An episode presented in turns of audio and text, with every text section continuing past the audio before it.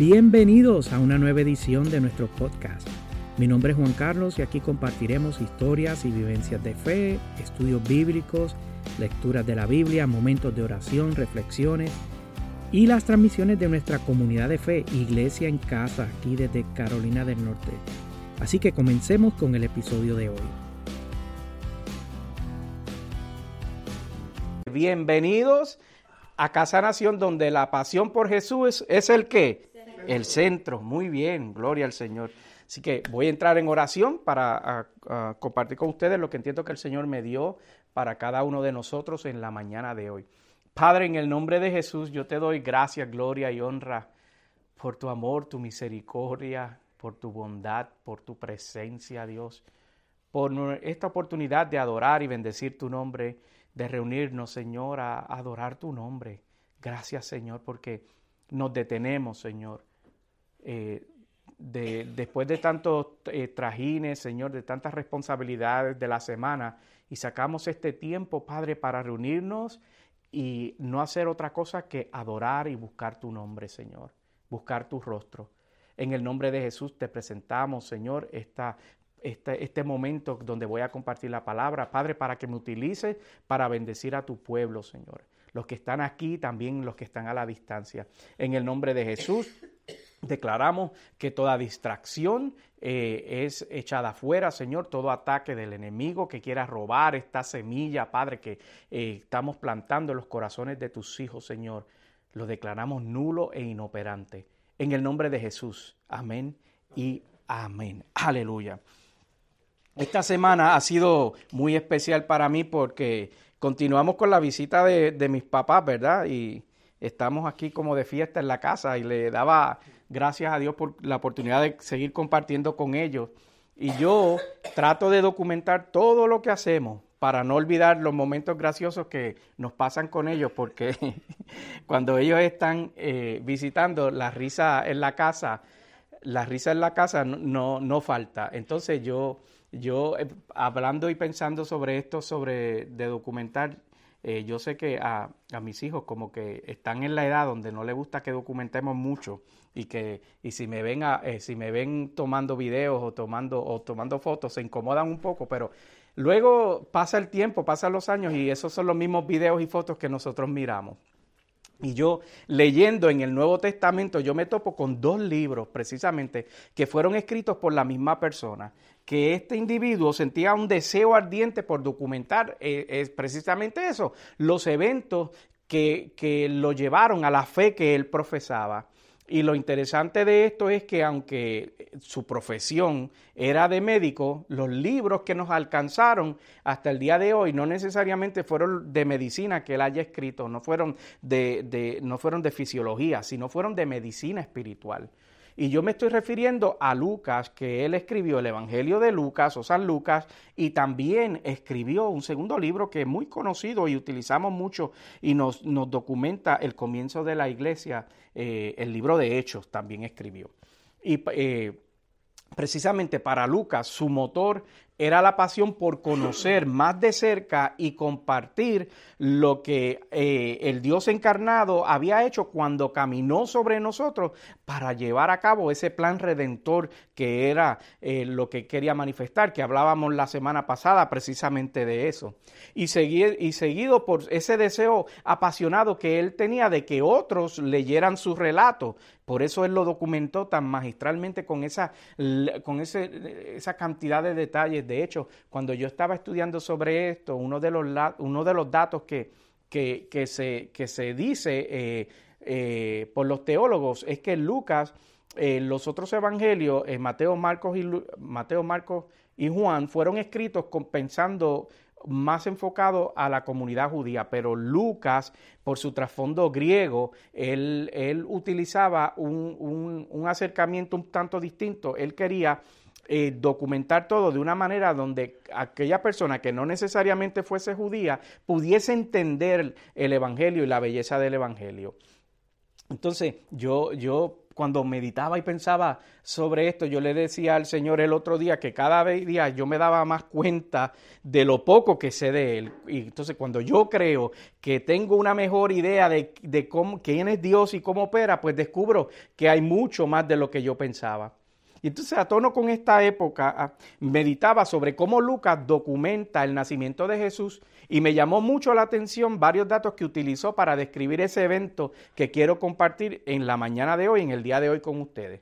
Entonces, hoy quiero hablarles bajo el título de frustración a bendición.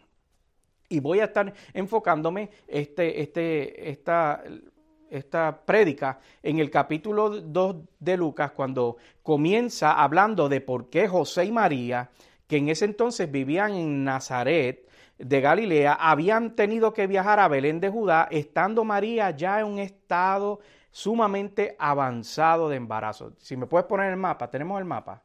Sí. Esta producción está increíble, tenemos mapa y todo, mire. Mire, para dar perspectiva, aquí está Jerusalén, Aquí está Belén y ellos estaban en Nazaret acá arriba. Entonces tenían que llegar hasta allá, tenían que bajar. Y la Biblia eh, o, los historiadores eh, documentaron que ese trayecto fueron 156 kilómetros o 97 millas. ¿verdad? Entonces, eh, para darte perspectiva, es como si ahora mismo saliéramos de este lugar donde estamos reunidos y nos dirigiéramos y llegásemos hasta Charlotte o hacia el sur, o si al este llegáramos hasta Raleigh, hasta la ciudad de Raleigh. Eh, y aunque la Biblia no habla de este viaje, para mí es sumamente fácil deducir que fue un viaje duro y largo, porque además, como eh, mencionamos, el embarazo de María estaba bastante adelantado. Y entonces en ese tiempo eh, no, habían, no habían autos, ¿verdad? Entonces era o camello o burro o caminando, simplemente caminando. Entonces la, muchacha estaba en, un embarazo sumamente adelantado y tenía que enfrentarse con eso. Así que quiero resumir rápidamente los eventos que Lucas nos, nos documentó aquí. Cuando llegan a su destino, estaban muy agotados y van a buscar un alojamiento. Y como no eran los únicos que estaban llegando a la ciudad en ese, en ese entonces, se dan cuenta de que no había alojamiento disponible. Es más, yo, quiero que me acompañen juntos y lo, lo leamos en, las escrituras y me acompañen al libro de San Lucas, el Evangelio de San, Lucas, capítulo 2. Lo pueden buscar ahí en su Biblia de papel, en sus celulares, eh, en sus móviles o aquí lo vamos a tener también en la pantalla, pero también lo voy a estar leyendo. Evangelio según San Lucas capítulo 2, comenzando en el verso 1 y leemos en el nombre del Padre, del Hijo y del Espíritu y la iglesia dice, amén. Por aquellos días, Augusto César decretó que se levantara un censo en todo el imperio romano. 2. Este primer censo se efectuó cuando Sireno gobernaba en Siria. 3. Así que iban todos a inscribirse, cada cual a su propio pueblo. 4. También José, que era descendiente del rey David, subió de Nazaret, ciudad de Galilea, a Judea. Fue a Belén, la ciudad de David. 5. Para inscribirse junto con María, que estaba comprometida para casarse con él. Ella se, se encontraba embarazada. 6. Y mientras estaban allí, se le cumplió el tiempo. 7. Así que dio a luz a su hijo primogénito lo envolvió en pañales y lo acostó en un pesebre porque no había lugar para ellos en la que posada. La Biblia no habla de lo que José y María pudieron estar pensando cuando llegan al pueblo y se dan cuenta que no había alojamiento. Pero no es difícil imaginar la incomodidad, porque como te venía diciendo, eh, casi 100 millas de, trayecto y cuando llegan descubren que no había alojamiento y ella estaba ya eh, con contracciones.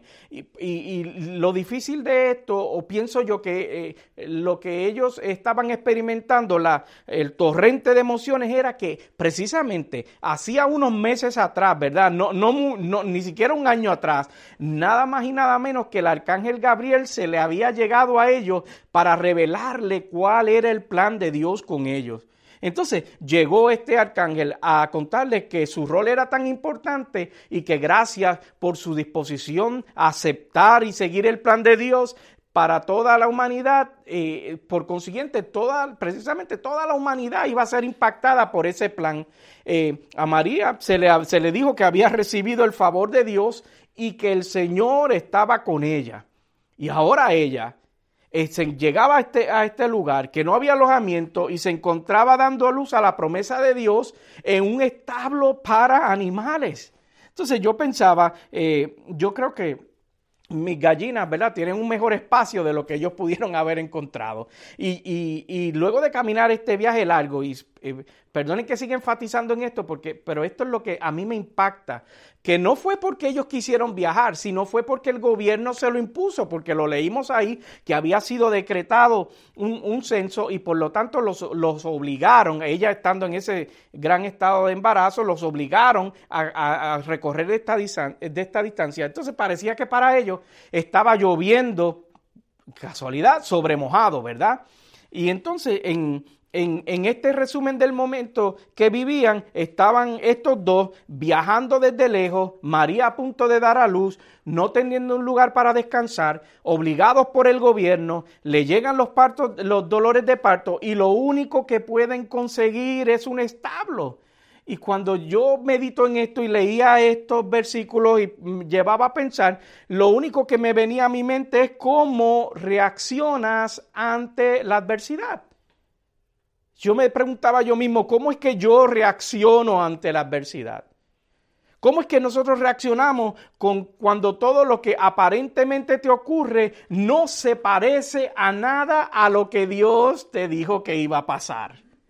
Entonces en tu cabeza tú piensas eh, eh, eh, y entra este, este, este un poco de conflicto porque en algunas ocasiones se ha enseñado o en algunos momentos se nos ha enseñado que se supone que después que Dios hable, todos los eventos subsiguientes se tienen que alinear y todo tiene que como que alinearse a lo que Dios ha dicho de ti o sobre tu vida o sobre tu casa. Y a José María las cosas no se le estaban alineando, por el contrario, parecía que no podían ir peor. Yo recuerdo cuando a nosotros nos dijeron allá en el, 2006, 2005, que, que Ian eh, iba a nacer. Y, yo recuerdo que Luciano y yo eh, tratamos de, basado en los recursos que teníamos, de buscar el mejor ginecólogo, el mejor hospital, eh, la mejor pediatra. la pediatra que nosotros queríamos era, era bien interesante porque aquella señora era una señora brava, ¿verdad? ¿Te acuerdas, Lucian? Y ella ella, eh, eh, ella era selectiva con sus pacientes. Y entonces, en vez de uno, como, como los padres del bebé, ir donde ella y decir, yo quiero su servicio, no, ella, no, ella te entrevistaba, ella entrevistaba a los papás y ella decidía si te aceptaba o no. Entonces, esto, esa señora era bien intimidante, la verdad que sí. Y, y si yo y mi esposa, eh, dentro de nuestros recursos, estábamos tratando de darle lo mejor lo mejor eh, a, Ian, que, no había nacido y luego nació, tratando de, que, de, que, tuviera lo mejor de lo mejor que nosotros pudiésemos eh, eh, proveerles en aquel entonces. yo estoy seguro que de la misma manera José y María estaban bien interesados en proveerle lo mejor dentro de los recursos que ellos tenían a este niño que estaba por nacer, porque la, la diferencia era es que eh, Ian estaba naciendo y era amado de seguro por nosotros como padres y, para, y por nuestros familiares y nuestros amigos porque eran los que los conocían. Pero estábamos hablando del redentor del mundo y yo me imagino eh, la mezcla de emociones que ellos tenían sabiendo que el redentor del mundo iba a tener que nacer en un establo. Entonces, eh, todos los años nosotros que recreamos este evento y tenemos nacimientos por todos los lugares y, y pesebres por todos los lados para recordar este evento, pero lo que, porque lo, usamos como parte de la decoración de Navidad, pero pasamos por alto un significado sumamente especial de este nacimiento y es que la promesa de Dios se manifestó en el lugar menos pensado. La promesa del Señor se manifestó en el lugar menos pensado. Entonces, ¿tú que, tú andas pensando que lo que Dios te prometió vendrá como una bandeja de plata y vendrá fácil, y la Biblia me enseña que puede ser que Dios tenga un plan distinto y en vez de una bandeja de plata venga en una bandeja de barro. Y, una, y una, cosa eh, es más que cierta, lo que Dios te prometió sí se va a materializar, sí, lo, sí se va a cumplir, pero quizás se va a cumplir no como tú te lo imaginas. Quizás antes de que se manifieste te tengas mucho dolor, o puede ser que tengas mucha incertidumbre, o tengas eh, incomodidad, o momentos difíciles, o haya dolor en el proceso, o haya decepción, o haya confusión. Por eso, en la carta a los tesalonicenses se escribe en Primera de Tesalonicenses 5, 16 al 18, dice lo siguiente: estén siempre es que alegres. Nos hace esa salvedad, nos hace esa advertencia. Estén siempre alegres. El 17 dice, oren sin cesar. El 18 continúa diciendo, den gracias a Dios en alguna situación. No, no, no. Dice en toda situación. Porque esta es su voluntad para ustedes en Cristo Jesús.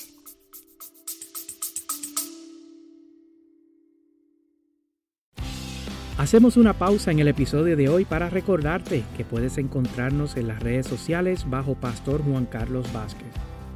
Estamos en la mayoría de las redes sociales y me gustaría conectar contigo. Regresemos al episodio.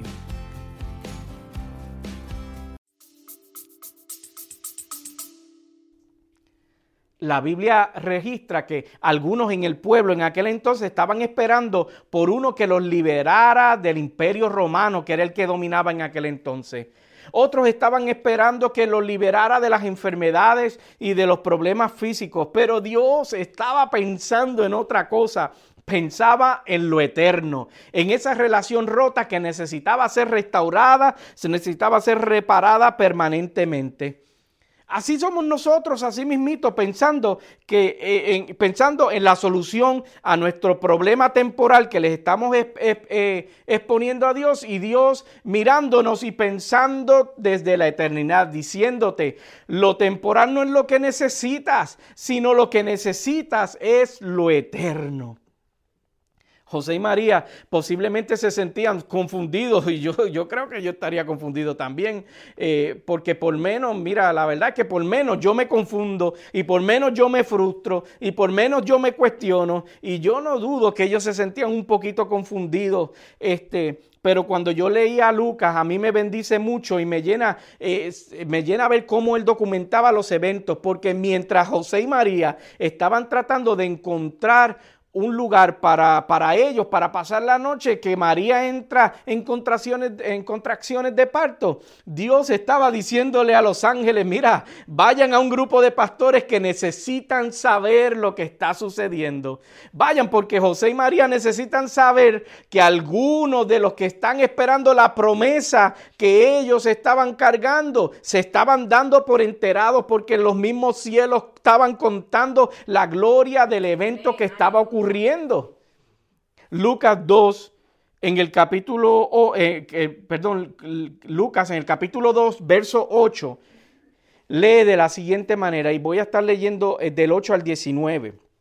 El verso 8 dice, en esa misma región habían unos pastores que pasaban la noche en el campo, turnándose para cuidar su rebaño sucedió que un ángel del Señor se les apareció, la gloria del Señor los envolvió en una luz y se llenaron de qué? Temor. El verso de Dios dice, perdón, pero el ángel dijo, no tengan miedo, miren que traigo buenas noticias que serán motivo de mucha alegría para todo el pueblo. Mira lo que dice, le estaba diciendo, no tengan miedo. Yo sé que ustedes tienen miedo porque no todos los días te encuentras con un ángel, pero no tengas miedo porque la noticia que yo te traigo le va a traer mucha alegría, no tan solo a ustedes, sino a todo el pueblo. Y el 11 dice, hoy ha nacido en la ciudad de David un Salvador que es Cristo el Señor. 12. Esto le servirá de señal encontrarán a un niño envuelto en pañales y acostado en un pesebre.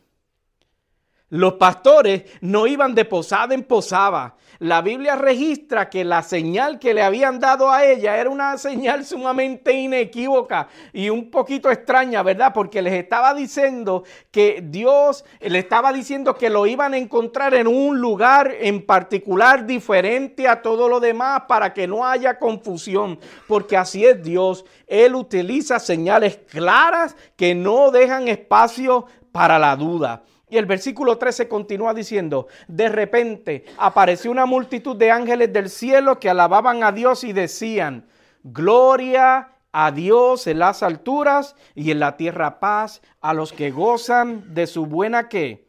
voluntad comenzaron a cantar este grupo de ángeles una canción que se había esperado por mucho tiempo para ser cantada.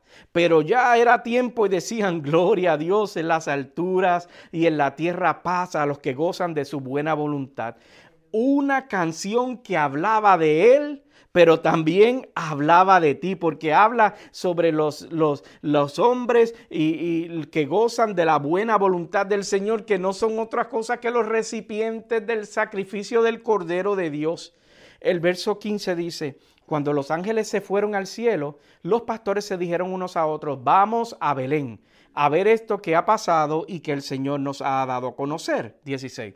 Así que fueron deprisa y encontraron a María, a José y al niño que estaba acostado en el, pesebre, en el pesebre, debo decir lo que está viviendo José y María parecía, eh, podría ser que es una señal un poco confusa para ellos, pero eran precisamente lo que los pastores andaban buscando, un chiquillo en un pesebre junto a su padre y a su madre. Y cuando vieron al, el verso 17 dice, cuando vieron al niño, contaron lo que les habían dicho acerca de él y cuantos los oyeron se asombraban o se asombraron de lo que los pastores decían.